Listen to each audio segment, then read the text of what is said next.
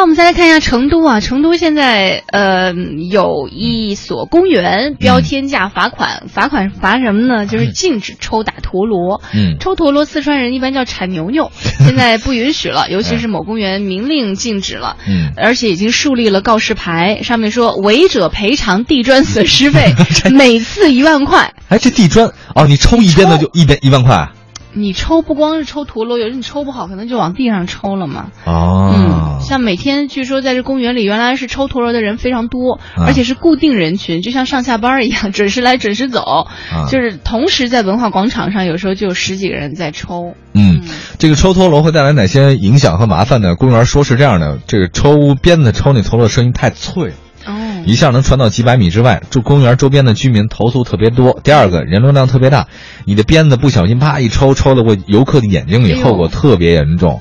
还有一个呢，说，呃，原来这个陀螺啊，其实真的还不是给孩子玩的，是大人玩的。嗯这大人呢都十几厘米、几十厘米，他说甚至有的陀螺像电热水壶那么大。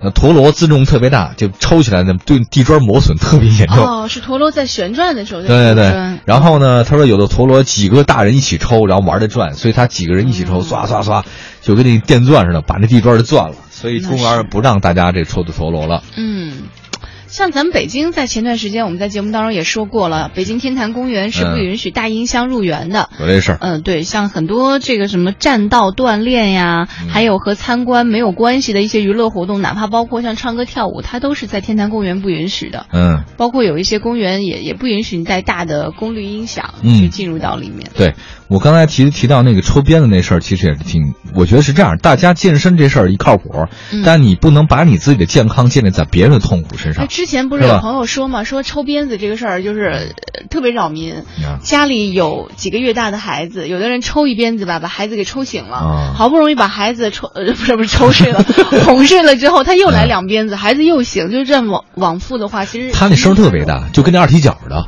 嗯，就是那个啪那个声儿，我觉得，嗯，这抽鞭子真的能锻炼身体吗？我不懂啊，这个因为我没抽过，我不知道大家谁抽过这玩意儿，或者你们家里人谁有干这事儿的，嗯我对这事儿特别不理解。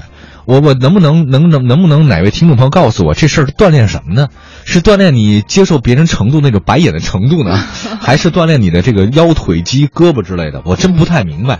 然后刚才黄欢，然后说起这事儿，我怕自己说错了，嗯我特地还查了查这个过去抽鞭子，那真是太监抽的。嗯就是这皇帝上朝之前，尤其是清朝皇帝抽的比较多，然后呢抽三个鞭子，啪啪啪，就三下，皇上坐上去，哎，肃穆，大家就接安静一下，就跟那放礼炮似的，嗯鸣枪肃穆。皇上下朝之后，啪啪啪再抽三鞭子，完事儿走走你，嗯，就叫静鞭，就让大家安静一下，也没说您像这这一直抽啊，我觉得抽这玩意儿不吉利吧？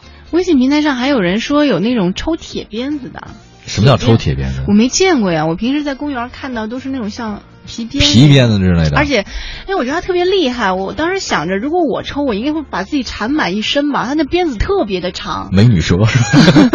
总觉得这是一个技术活。哎我我也总觉得这事儿吧，是吧但你他那么那么一下儿吧，对而且我认为你抽不好，你会抽到别人，而且他们那占的空间特别的大。没错。然后我觉得这这这不是安全的一个事儿吧？嗯我个人总觉得你要自己锻炼身体，你别影响别人，嗯，对吧？